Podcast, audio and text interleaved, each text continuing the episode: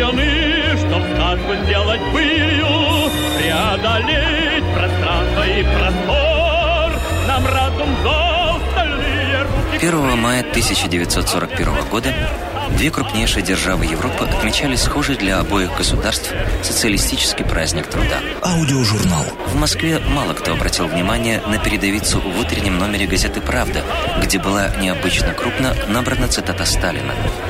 То, что осуществлено в СССР, может быть осуществлено и в других странах. Молодые парни, шагающие перед мавзолеем, еще не знали, что очень скоро они должны будут осуществлять этот замысел ценой своей жизни. Над первым в мире пролетарский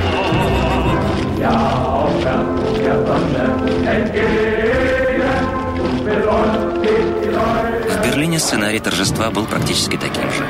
Обилие красных знамен, явление вождя восторженному народу и военный парад таких же 20-летних ребят, которых готовили умереть за бредовые идеи своего фюрера.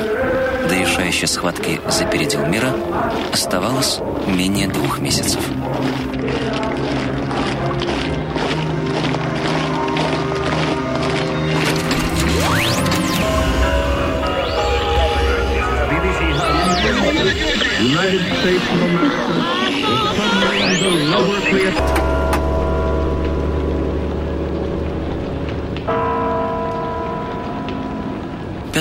1941 года зал заседаний Большого Кремлевского дворца заполнили около двух тысяч выпускников Академии Красной Армии и военных факультетов гражданских вузов. Торжественное собрание открыл Иосиф Сталин, но это кадры другого его выступления. В тот день снимать было запрещено, а все, что говорил вождь, никогда не публиковалось и известно только по воспоминаниям приглашенных на торжество людей. Мирная политика – дело хорошее. Мы до поры до времени проводили линию на оборону. А теперь, когда мы нашу армию насытили техникой, когда мы стали сильны, теперь надо перейти от обороны к наступлению. Военные встретили эти слова бурной овацией и потом восторженным шепотом передавали их сослуживцам. Писатель Всеволод Вишневский с солдатской прямотой запишет в дневнике. Речь Сталина имеет громадное значение. Мы начинаем идеологическое и фактическое наступление во имя революционизации Европы. Грядет наш поход на Запад, грядет возможность, о которой мы давно мечтали.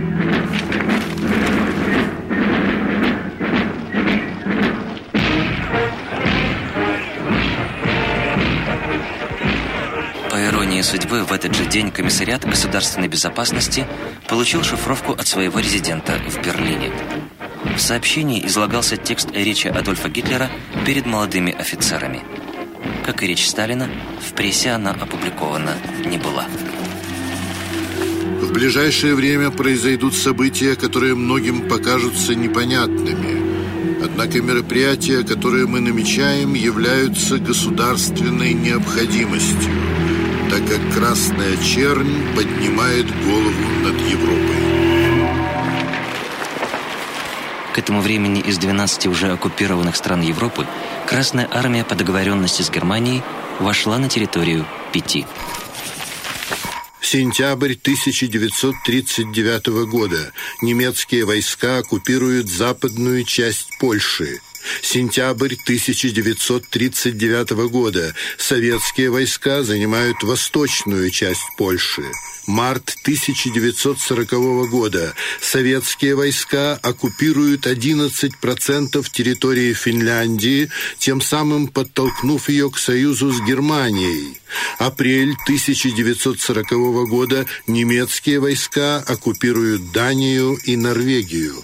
Май 1940 года немецкие войска оккупируют Бельгию, Голландию и Люксембург. Июнь 1940 года советские войска входят в Литву, Латвию и Эстонию. Июнь 1940 года немецкие войска оккупируют Францию. Июль 1940 года советские войска занимают Бессарабию и Северную Буковину. Апрель 1940 1941 года немецкие войска оккупируют Югославию и Грецию.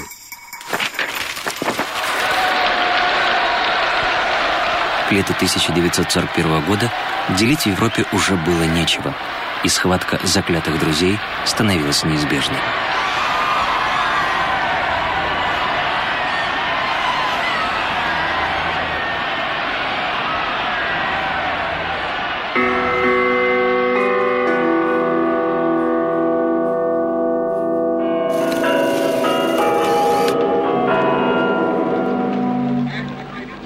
6 мая 1941 года граждане с удивлением читали в газетах указ Президиума Верховного Совета СССР. Председатель Совета народных комиссаров Молотов Вячеслав Михайлович уступал пост главы правительства одному из многих рядовых депутатов Верховного Совета – Сталину Иосифу Виссарионовичу.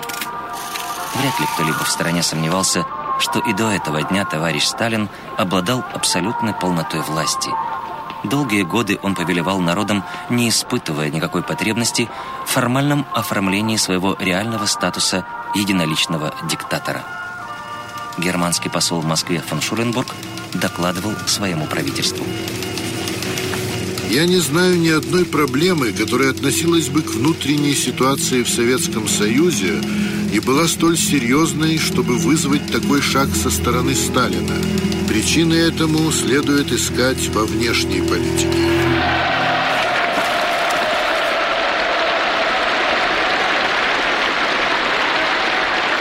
Скорее всего, Шуленбург был прав.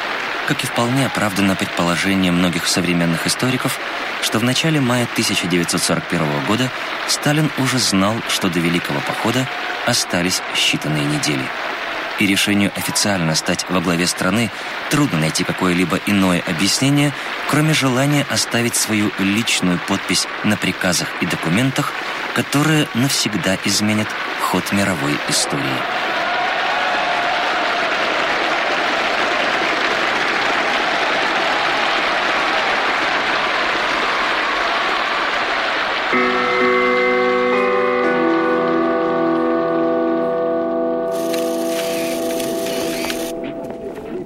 Похоже, оба диктатора уже готовы были сцепиться. В Советском Союзе напряженная и противоречивая атмосфера того времени точно отражалась в доносах агентов НКВД наркому Берии. Гражданин Зюзин говорил, если сейчас войны нет, то только потому, что СССР еще не готов. А будет готов, то объявит вам, дуракам, пойдем освобождать братьев Англии и Германии, и вы все, дураки, пойдете. Гражданин Федотов говорил, у нас только говорят против войны, а сами готовят войну. Но почему СССР так долго не наступает на Германию? Впрочем, ждать уже было недолго. И оставался только один вопрос. Кто из диктаторов начнет первым?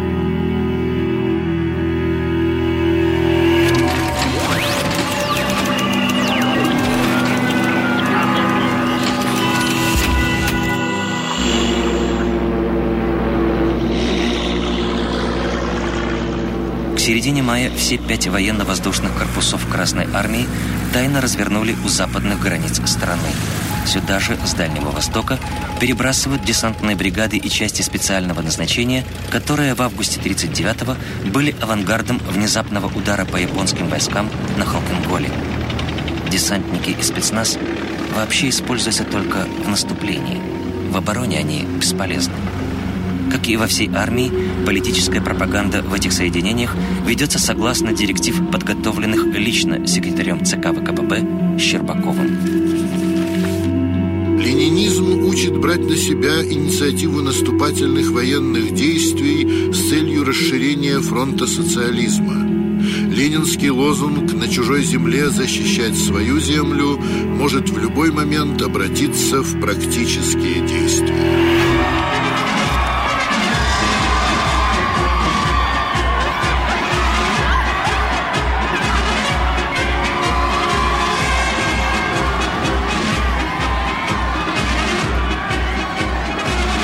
Какой чужой земле шла речь, сомнений ни у кого не вызывало.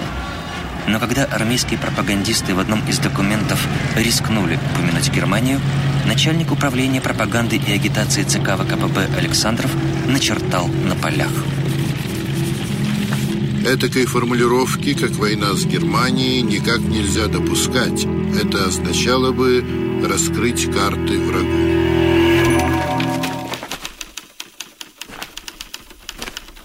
Полностью секретность сохранить все-таки не удалось. В Берлине встревоженный генерал-фельдмаршал Кейтель пишет письмо политическому руководству. Завершение русского развертывания позволит советскому руководству свободно выбрать момент нападения. Ведь его масштабы практически равносильны мобилизации и могут расцениваться только как подготовка наступательных мероприятий величайших масштабов. Гитлер приказывает в максимально сжатые сроки перебросить к восточной границе танковые дивизии из Греции и Югославии. Сталин отреагировал на это прохладно. Как ни парадоксально, но он не верил в возможность нападения Германии именно потому, что был хорошо осведомлен о ее военном потенциале и знал, что в этой гонке опережает Гитлера.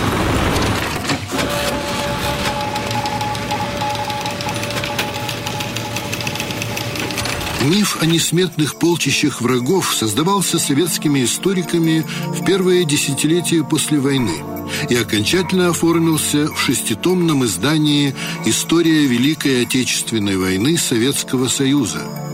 Во втором томе, посвященном отражению вероломного нападения, было отмечено – Накануне 22 июня 1941 года у границ Советского Союза закончили сосредоточение и развертывание 190 полностью укомплектованных и технически оснащенных дивизий Германии и ее сателлитов. На стороне противника суммировалось все – Сначала к 84 пехотным, 17 танковым и 13 моторизованным дивизиям Вермахта приплюсовали 20 румынских, венгерских и словацких дивизий, не идущих ни в какое сравнение с немецкими ни по вооружению, ни по уровню боевой подготовки. Цифра не впечатляла. Добавили еще четыре немецких дивизии армии Норвегия, вступивших в боевые действия только в июле – и 16 финских дивизий, которые советскую границу никогда не переходили. Этого тоже показалось мало. Пришлось приплюсовать 24 пехотные, 2 танковые и одну моторизованную дивизию резерва Верховного командования, которые в таком количестве появятся на фронте лишь к началу битвы за Москву, и 9 дивизий охраны тыла, укомплектованных военнослужащими старших возрастов. За исключением оккупационных сил в захваченных странах Европы, это было все, чем располагал Гитлер – 190 дивизий.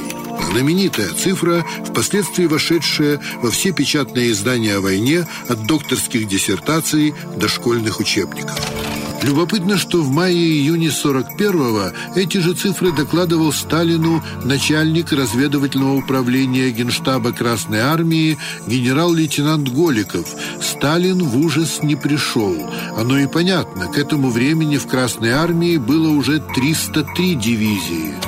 Согласно справке заместителя начальника генштаба Ватутина, только в составе войск четырех приграничных округов было 82 пехотных, 40 танковых, 20 моторизированных, 7 кавалерийских и 10 дивизий войск НКВД.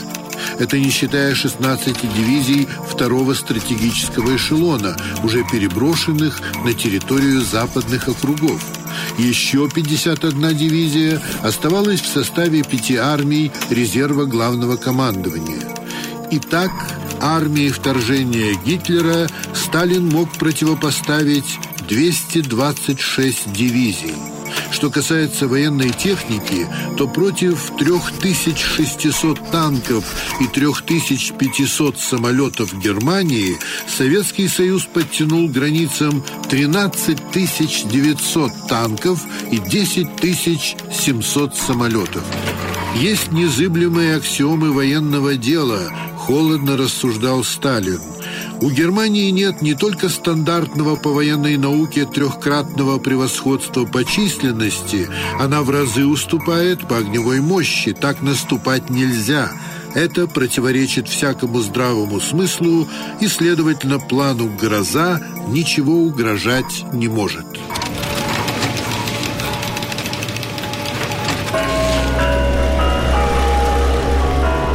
24 мая 1941 года в Кремле состоялось сверхсекретное совещание. Согласно записи в журнале посещений кабинета товарища Сталина, кроме членов Политбюро, на совещании присутствовала вся военная элита страны.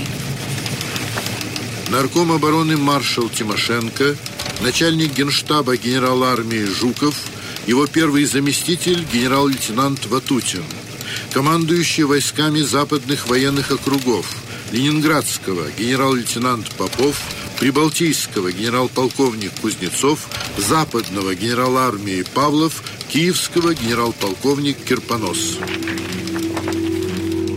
Были приглашены и все члены военных советов. О чем совещался высший комсостав армии с политическим руководством страны, доподлинно неизвестно и по сей день.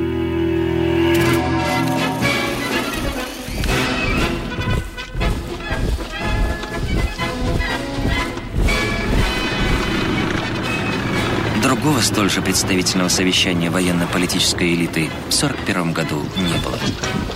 Так что с большой долей вероятности можно предположить, что пока в войсках отрабатывали тактику предстоящих боев с мировым капиталом, в Кремле был окончательно утвержден стратегический план этого грандиозного сражения. Судя по всему, было принято и еще одно судьбоносное решение – один из вариантов плана вторжения в Европу предполагал начать наступление 12 июня, но Сталин его откладывает. И причина этому кроется в событиях все того же мая 41 года.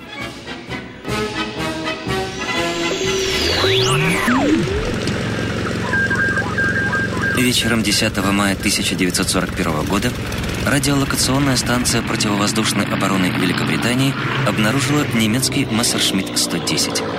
Поднятые по тревоге истребители попытались перехватить нарушителя, но пилот бросил самолет и выпрыгнул с парашютом.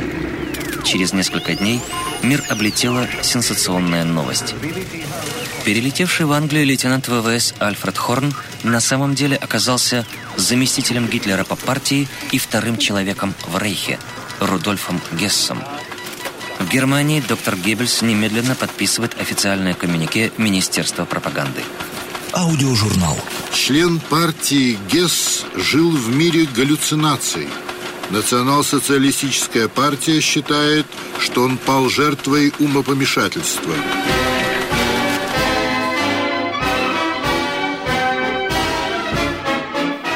Все обстоятельства загадочной миссии Гесса полностью не выяснены до сих пор. Но кое-что известно. Премьер-министр Англии Уинстон Черчилль, вспоминая свой визит в Москву в августе 1942 года, как-то заметил. Русские очень подозрительно относятся к истории с Гессом. У меня был разговор со Сталиным. Он твердил, что Гесс был приглашен нашей секретной службой. Не в наших интересах чтобы теперь все это всплыло.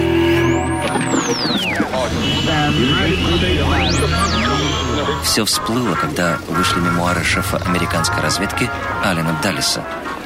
Даллис утверждал, что контакт с Рудольфом Гессом британская разведка установила еще в начале 41 года. Гессу было сказано, что если Германия нападет на Россию, Англия прекратит военные действия. Гесс убедил Гитлера, что этому можно верить. После перелета в Англию договоренность Гессу подтвердили, были сделаны записи этих бесед, которые затем переправили в Москву. Подброшенные документы не на шутку обеспокоили советское руководство, и Кремль счел необходимым какое-то время выждать. 40 лет спустя Вячеслав Молотов вспоминал – не помню всех мотивов такого решения, но мне кажется, что тут главную роль сыграл полет Гесса. Если бы мы в это время сами развязали войну, двинув свои войска в Европу, тогда бы Англия вступила бы в союз с Германией, и мы могли оказаться один на один перед лицом всего капиталистического мира.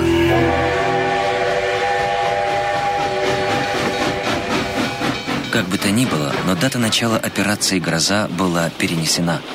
И, судя по дальнейшим событиям, теперь планировалось начать ее не раньше первой половины июля. В это же время в Берлине начальник Верховного командования вооруженными силами Германии фельдмаршал Кейтель закончил разработку календарного плана состояния приготовлений к операции «Барбаросса». Теперь уже Гитлер опережал Сталина.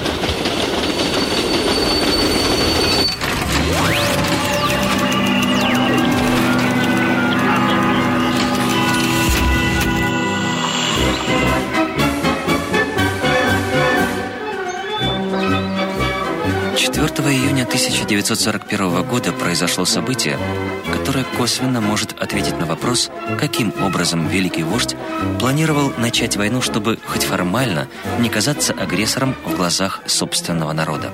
В этот день по инициативе секретаря ЦК ВКПБ Андрея Жданова Политбюро принимает решение – утвердить создание в составе Красной Армии одной стрелковой дивизии, укомплектованной личным составом польской национальности или знающим польский язык. Срок исполнения к 1 июля 1941 года. Несложно было догадаться, что армия готовится перейти границу. А коль скоро Польша была оккупирована Германией, то и речь шла о границе с Рейхом. Единственный похожий случай имел место осенью 1939-го, когда началось формирование дивизии исключительно из лиц, владеющих финским языком. Вскоре армия перешла границу Финляндии, и произошли события, которые Жданов всегда считал пусть не совсем удачной, но необходимой репетицией будущих сражений.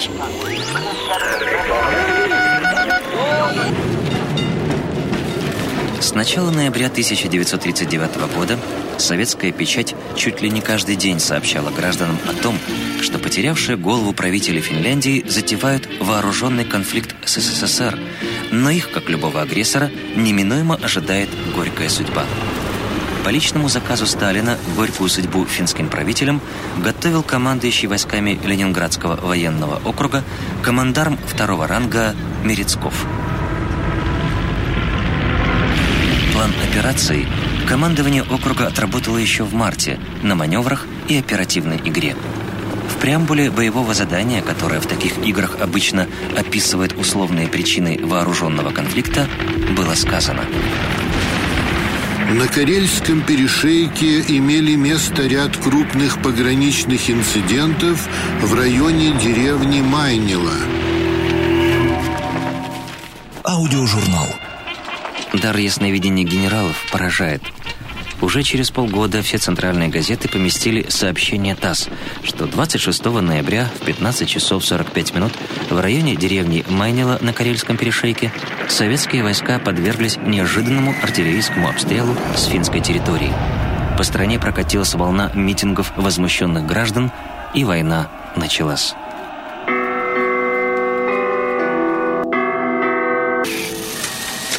Способность военных предсказывать будущее объяснилась только через полвека, когда в архивах обнаружили рукописные записки Андрея Жданова, в которых он педантично разложил всю операцию по пунктам.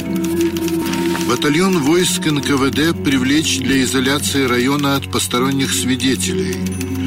Расстрел приговоренных к смерти заключенных с целью переодеть их трупы в финскую форму и оставить на месте инцидента – Митинги на предприятиях создают атмосферу возмущения провокации финской военщины.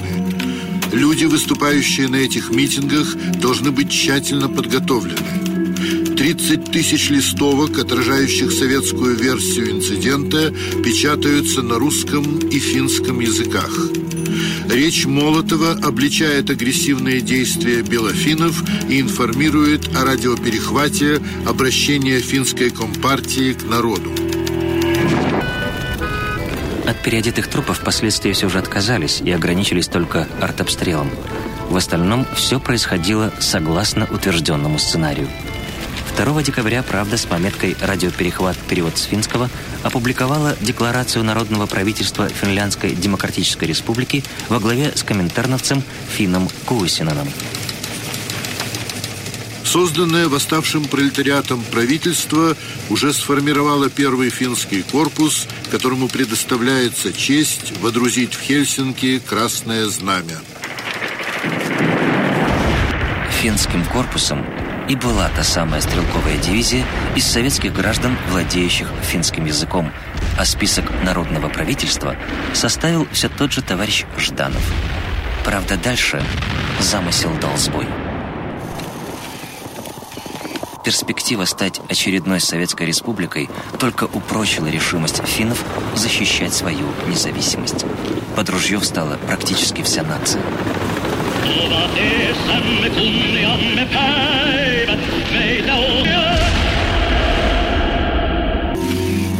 Красная армия несла огромные потери, и затею с освобождением пришлось оставить. Последним боем той локальной войны было взятие Выборга. Командарм первого ранга Тимошенко отдает приказ.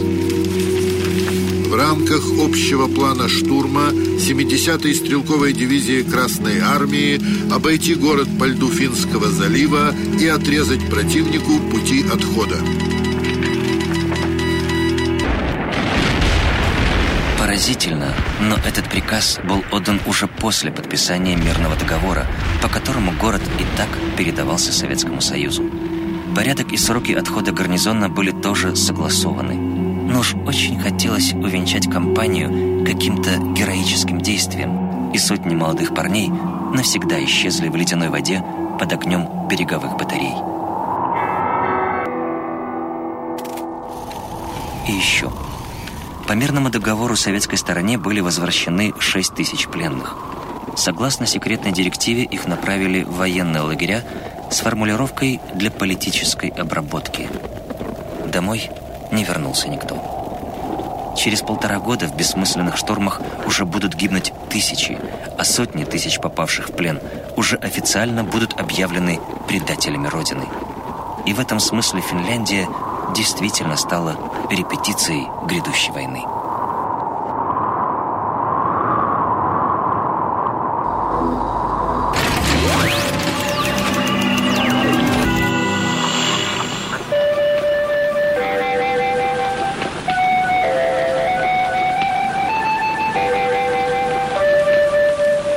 Говорит Москва.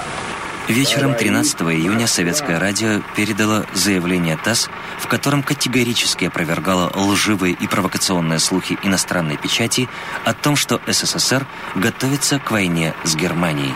Заявление Сталин надиктовал лично. Проводимые сейчас летние сборы запасных и предстоящие маневры Красной Армии имеют своей целью проверку работы железнодорожного аппарата, ввиду чего изображать эти мероприятия как враждебные Германии по меньшей мере нелепо. В исторической и мемуарной литературе рассыпано множество упоминаний о масштабе этой проверки железнодорожного аппарата. Все магистрали на западе страны были буквально забиты воинскими эшелонами – а секретность была настолько высока, что даже генералы иногда не знали, куда везут вверенные им дивизии. Нарком обороны Тимошенко направляет директиву командующим округов. Открытые разговоры по телефону и по телеграфу, связанные с прибытием, выгрузкой и расположением войск, даже без наименования частей, категорически запрещают – Условное наименование применять при всякой переписке, в том числе и на конвертах совершенно секретных документов. Непосредственно к западной границе подтягивали и материальные ресурсы вооруженных сил. Огромные склады с боеприпасами и оружием, горючим и продовольствием создавались практически в сфере досягаемости огня противника. Судя по всему, во второй половине июня фактически началось полномасштабное оперативное развертывание Красной Армии для вторжения в Европу. По ту сторону советско-германской границы также тайно разгружались подразделения вермахта. Гитлер окончательно утверждает дату начала операции «Барбаросса» 22 июня, 4 часа утра. По стечению обстоятельств, именно в это время нарком государственной безопасности Меркулов готовил Сталину очередную сводку агентурных сообщений о возможной дате возможного нападения Германии. Миф о недомыслии Сталина создал Никита Хрущев. В публичных выступлениях, а затем в мемуарах он утверждал, что Иосиф Сталин знал точную дату гитлеровского вторжения, но по недомыслию не поверил в достоверность этой информации. В действительности, ни завербованные ведомством Наркома госбезопасности Меркулова журналисты и коммерсанты, ни штатные агенты начальника разведуправления Генштаба Голикова ничего конкретного о стратегических планах немецкого командования вождю доложить не могли. Такая задача им была непосильна, а источников, имеющих хоть какие-то связи в окружении высшего военного или политического руководства Рейха, у советской разведки было только три – Самым ценным был агент А-201 под оперативным псевдонимом Брайтенбах. Берлинский полицейский Вильгельм Лемон был завербован в 1929 году. К началу 40-х он уже работал в гестапо, дослужился до звания гауптштурмфюрера и занимал должность начальника отдела контрразведки на военно-промышленных предприятиях Рейха. 19 июня Лемону действительно удается узнать точную дату начала войны, но эти сведения попадают в Кремль уже после начала боевых действий. Агент Рамзай, он же журналист Рихард Зорге, был руководителем пресс-службы немецкого посольства в Токио. В декабре 41-го он передаст Москву чрезвычайно важную информацию об отказе Японии вступить в войну против Советского Союза. Сталин поверит, перебросит с Дальнего Востока несколько десятков свежих дивизий и тем самым выиграет битву за Москву. Но в мае-июне 41-го Сталин Рамзаю не верит. Оно и понятно. Зорге не смог сообщить ничего более определенного, нежели пересказ циркулирующих в посольстве слухов. Чего стоило его донесение 21 мая? Германские представители, прибывшие из Берлина, заявляют, что война между Германией и СССР может начаться в конце мая. Но они также заявили, что в этом году опасность может именовать. Более того, знаменитые шифрограммы Зорги от 15 июня, гласящие, что нападение Германии ожидается рано утром 22 июня, вообще не существовало. Это фальшивка времен хрущевской оттепели. Оставался последний источник агент Старшина. Старшиной был сотрудник разведывательного отдела штаба Люфтваффе Харо Шульцебойзен. 9 мая он передал из Берлина – в разговорах среди офицеров штаба германской авиации 20 мая часто называется как дата начала войны. Но уже через пять дней агент опроверг собственную информацию. Планы в отношении Советского Союза откладываются. Следующее донесение старшины еще больше запутывает ситуацию. Вопрос о нападении на СССР окончательно решен. 15 июня Геринг должен выехать на новую штаб-квартиру. Бойзен, ежеминутно рискуя жизнью, честно собирал эти крохи доступной ему информации. Но раскрыть Сталину высшие секреты Рейха не мог. Даже будучи протеже самого Геринга, он все равно оставался простым обер-лейтенантом. Через год его разоблачат и расстреляют.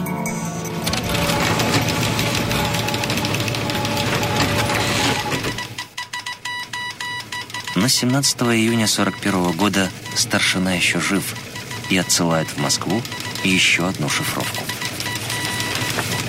Все военные мероприятия Германии по подготовке вооруженного выступления против СССР полностью закончены, и удар можно ожидать в любое время. Сталин читает это очередное обтекаемое сообщение и в сердцах накладывает резолюцию. Товарищу Меркулову, можете послать ваши источники штаба германской авиации матери. Это не источник, а дезинформатор. Иосиф Сталин.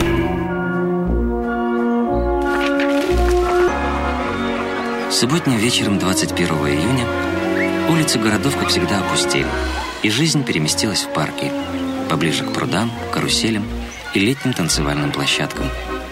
Впрочем, музыка звучала не только в парках. В ночь на воскресенье в школах проходили выпускные вечера. Большинство этих ребят, уходивших во взрослую жизнь, так навсегда и останутся молодыми.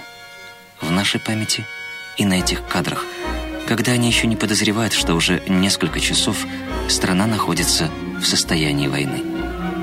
Это не оговорка. 21 июня война уже идет. Это подтверждает черновик секретного постановления Политбюро ЦК ВКПБ, датированный этим днем.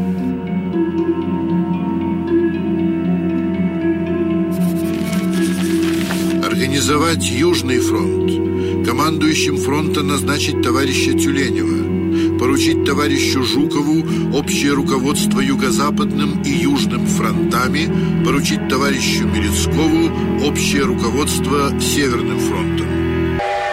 Подобное решение принималось высшим политическим руководством страны только дважды, и каждый раз накануне крупных военных действий. В сентябре 39-го перед походом в Польшу, а через несколько месяцев перед нападением на Финляндию. Формирование на базе войск округов действующих фронтов – это война. Другого объяснения этому быть не может.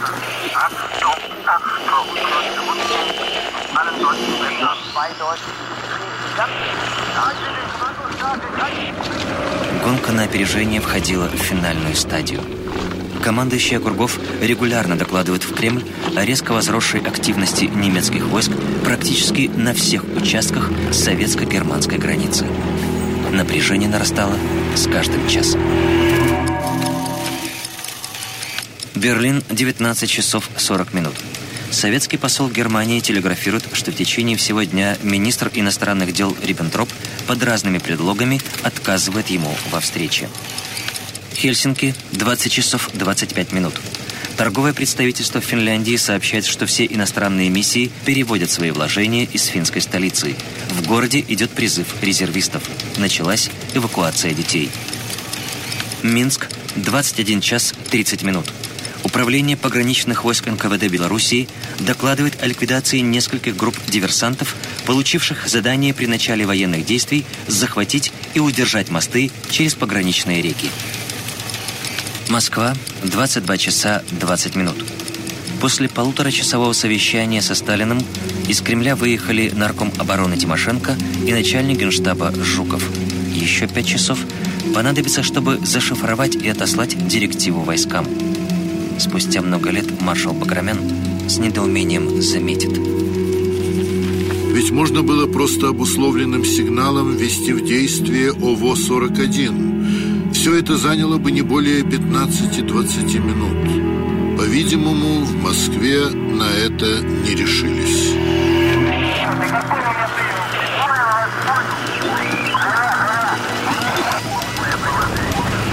АВО-41 – это планы действия войск на случай войны. Такой секретный документ с грифом особой важности действительно лежал в сейфе каждого командующего округом. По условному сигналу штабы округов реформировались во фронтовые и выводились на полевые командные пункты. Для Киевского округа, где служил Баграмян, таким пунктом был город Тернополь.